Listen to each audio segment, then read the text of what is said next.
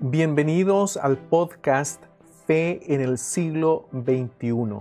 En este programa se presenta una colección de diversos temas y conversaciones sobre la fe cristiana y los desafíos que enfrenta en la medida que nos adentramos en el siglo XXI.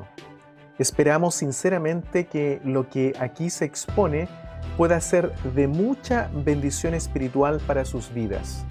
Que Dios les bendiga.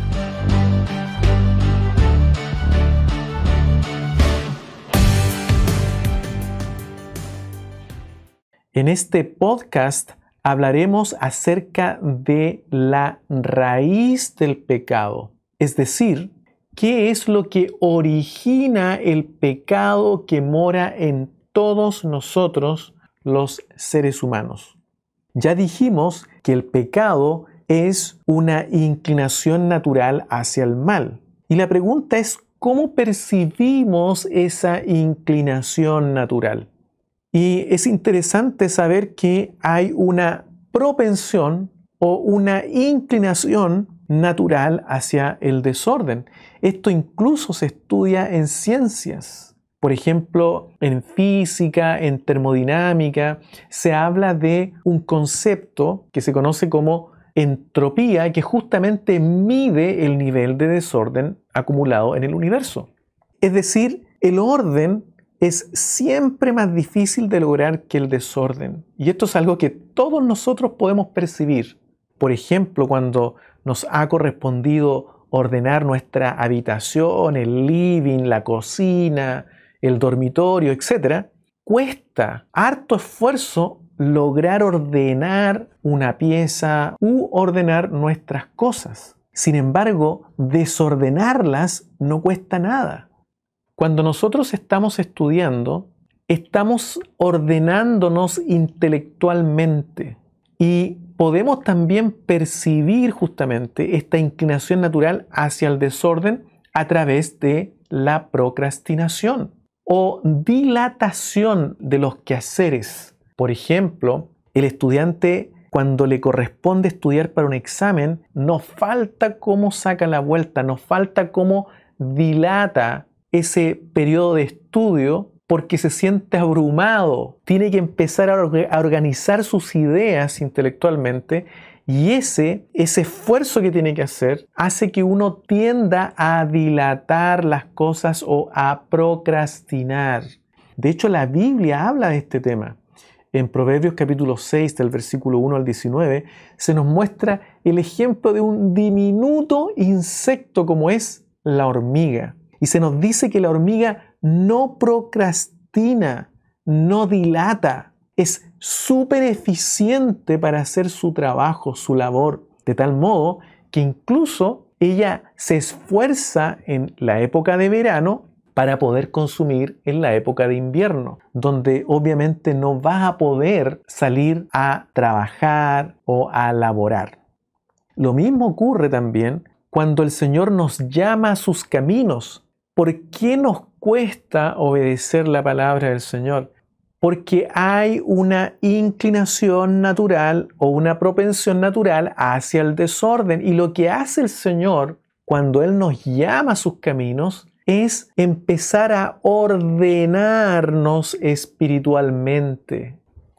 Por otro lado, nuestro libre albedrío está también inclinado por esta tendencia, que es una tendencia contra Dios. Nuestro libre albedrío está sesgado y no es libre de verdad. Por eso es que eh, en algún pasaje en Génesis dice, porque el intento del corazón del hombre es malo desde su juventud. En otras palabras, estamos sesgados de tal manera que no podemos agradar a Dios por iniciativa propia. Y por esas razones que Jesucristo mismo dijo en Juan capítulo 8, versículo 34, de cierto, de cierto os digo que todo aquel que hace pecado, esclavo es del pecado. Dada esta inclinación natural, la obediencia a Dios es la verdadera libertad. Vivir en el Espíritu, inocentes, sin maldad, sin vergüenza, sin temor a la muerte. A eso la palabra del Señor le llama verdadera libertad. Esta inclinación la percibe también un cristiano. No porque nosotros hayamos venido a Cristo, no percibimos esta inclinación. Pero el hecho de que percibamos esta inclinación no es justificación para dejarnos llevar por ella. Hay que pedir asistencia a Dios para no obedecer esta inclinación. Y en eso consiste justamente la gracia de Dios. Romanos capítulo 7 del versículo 23 al 25 nos dice lo siguiente. Pero veo otra ley en mis miembros que se revela contra la ley de mi mente y que me lleva cautivo a la ley del pecado que está en mis miembros. Miserable de mí, ¿quién me librará de este cuerpo de muerte? Gracias doy a Dios por Jesucristo Señor nuestro. Así que yo mismo con la mente sirvo a la ley de Dios, mas con la carne a la ley del pecado.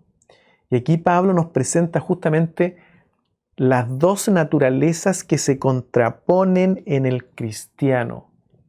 Por lo tanto, yo debo vivir conforme al Espíritu no conforme a esta inclinación que mis miembros perciben, que mi mente percibe, que mis pensamientos perciben, que mi corazón percibe.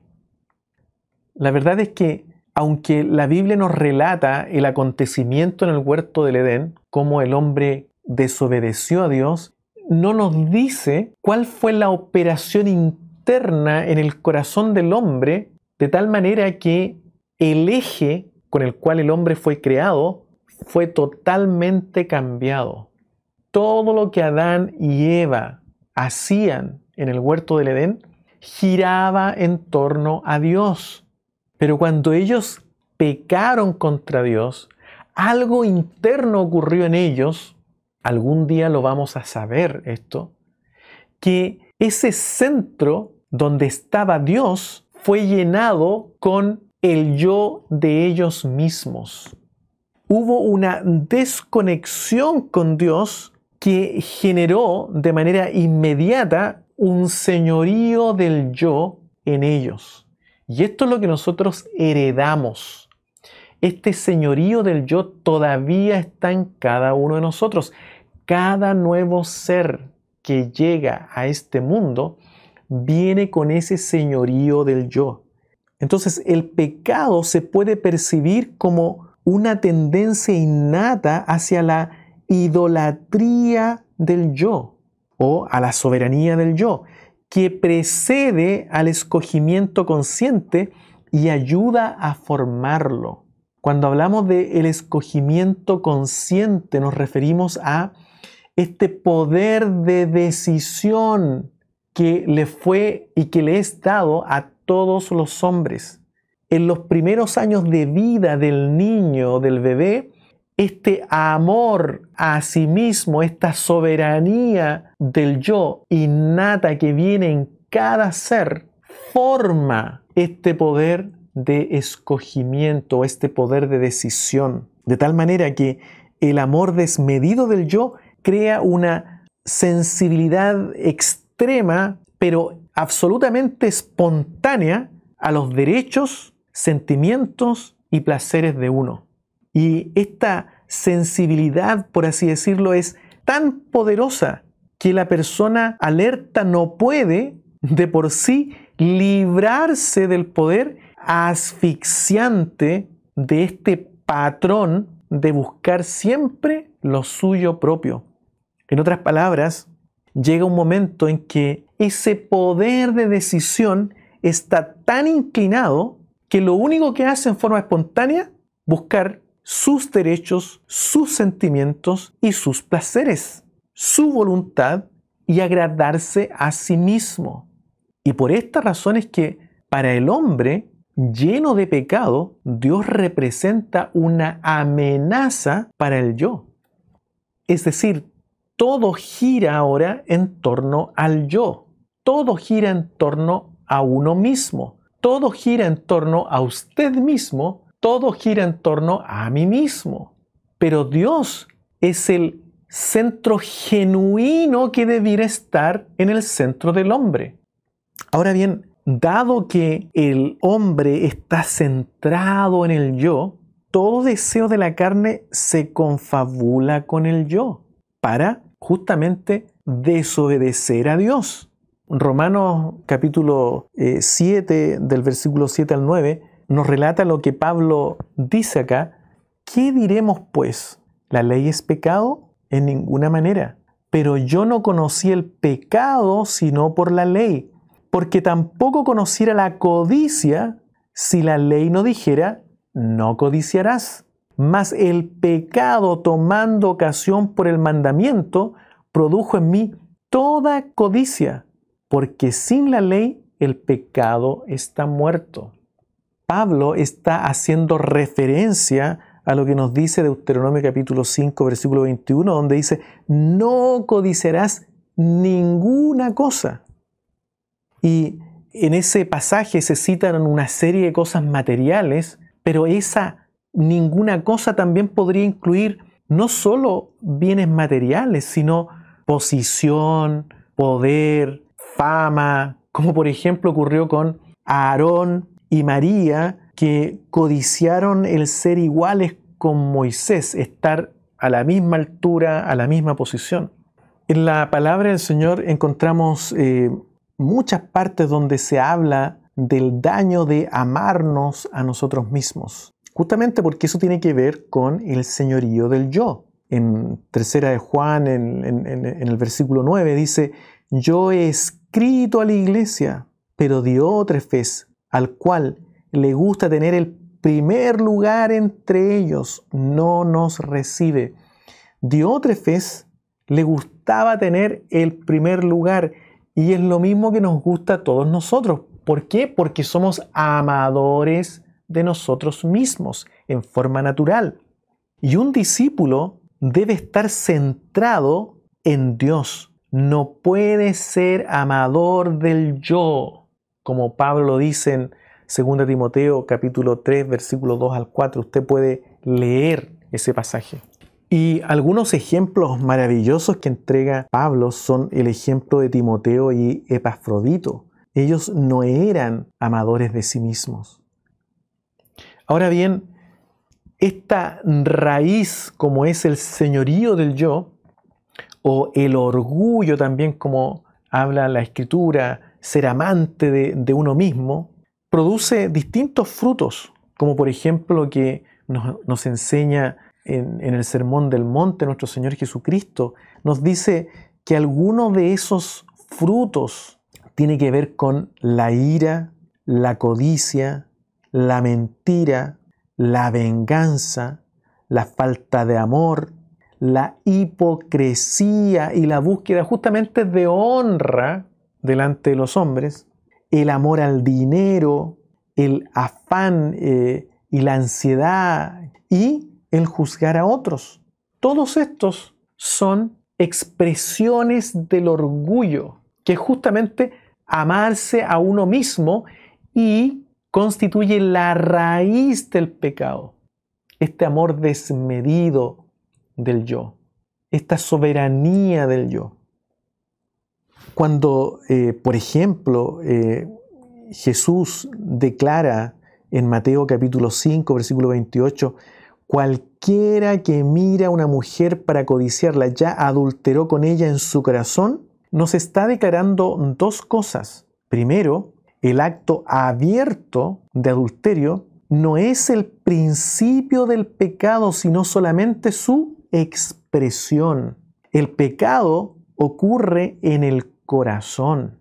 Segundo, nos dice que delante de Dios la intención maligna equivale a la obra maligna. Por eso es que el estándar de Jesucristo es mucho más elevado que el estándar de la ley.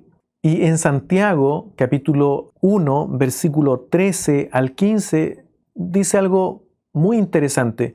Cuando alguno es tentado, no diga que es tentado de parte de Dios, porque Dios no puede ser tentado por el mal, ni él tienta a nadie, sino que cada uno es tentado cuando de su propia concupiscencia es atraído y seducido. Entonces, la concupiscencia, después que ha concebido, da a luz el pecado, y el pecado, siendo consumado, da a luz la muerte. Santiago entonces dice que cuando el deseo ha concebido, de allí da nacimiento al pecado. El término concepción solo puede referirse a una unión del deseo con el consentimiento. El pecado es el resultado de esta unión. Si el deseo es rechazado decisivamente, no hay pecado. Por tanto, tenemos que pensar que hay un elemento de intención maligna en las palabras que Jesús dice para codiciarla. Cuando Él dice estas palabras, implica una decisión interna, por ejemplo, cuando se dice, si pudiera, lo haría. La palabra del Señor también nos muestra que el hombre, así todo como Él está, lleno de pecado, lleno de corrupción, interactúa uno con otro, forma instituciones, forma organizaciones, crea conocimiento, etc. Muchas cosas, muchas actividades que el hombre hace. Ya hablamos de que el pecado tiene su origen en el orgullo, que no es otra cosa que el amor a uno mismo. Cuando usted se ama a usted mismo, usted está actuando con orgullo. Cuando yo me amo a mí mismo, estoy actuando con orgullo. Por eso que Jesucristo habla de que nosotros debemos amar a nuestro prójimo como a nosotros mismos. Este orgullo afecta todas las decisiones del hombre y las inclina al mal. Y por lo tanto, cuando los hombres interactúan entre ellos, generan patrones de conducta que Pablo llama corriente de este mundo. Y dice que nosotros éramos arrastrados por esta corriente. Y es por eso que nosotros debemos tener cuidado como cristiano para ir salando y alumbrando este mundo que está lleno de tinieblas, que no es otra cosa que este patrón, esta corriente, este sistema. Cuando la palabra del Señor también habla del mundo, se refiere justamente al sistema, a este conjunto interrelacionado de partes, de individuos, de organizaciones, de negocios que imperan hoy día en el mundo y que, aunque aparentemente se ve todo bueno, pero está infectado con pecado. Por esas razones que vemos corrupción. Tenemos que entender que la imagen con la cual Dios creó al hombre está dañada. No desapareció totalmente, pero está deformada, está echada a perder. De tal manera que el verdadero hombre real parece representar mal al hombre ideal, aquel hombre que Dios creó. Y esto es importante que nosotros lo tengamos claro. Las ciencias también, eh, cuando hacen eh, estudios del hombre, en el caso de las ciencias sociales, por ejemplo, si ellas no consideran los datos bíblicos, los datos que provee la palabra del Señor, están haciendo observaciones que no son las correctas, son observaciones incompletas, porque el señorío del yo tiene una acción destructiva sobre el hombre. Y si no se considera eso en las observaciones de la ciencia, entonces está llamando normal a algo que no es normal. La manera como el hombre actúa no es la manera ideal, por así decirlo, o normal como Dios nos creó.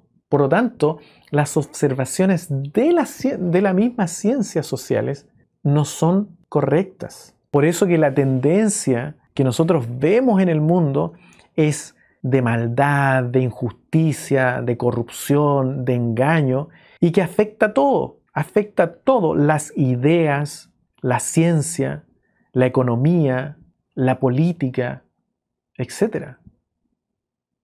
Y nosotros debemos justamente, como cristianos, dar un testimonio distinto a cómo es la corriente de este mundo.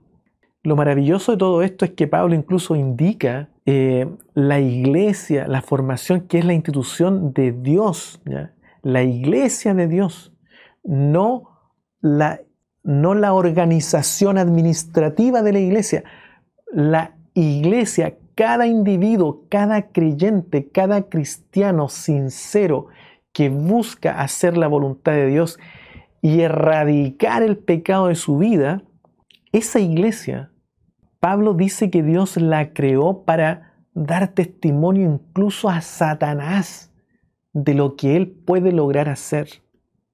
La gloria de Dios no se despliega conquistando a los ángeles caídos con ángeles no caídos, sino que Dios quiso por medio de un ser muy vulnerable como somos nosotros los seres humanos, que aunque físicamente e intelectualmente seamos inferiores que los ángeles, poseemos suficiente potencial moral como para reivindicar a Dios y vencer a Satanás. Para eso Dios nos ha llamado, por eso que es tan importante vencer el pecado.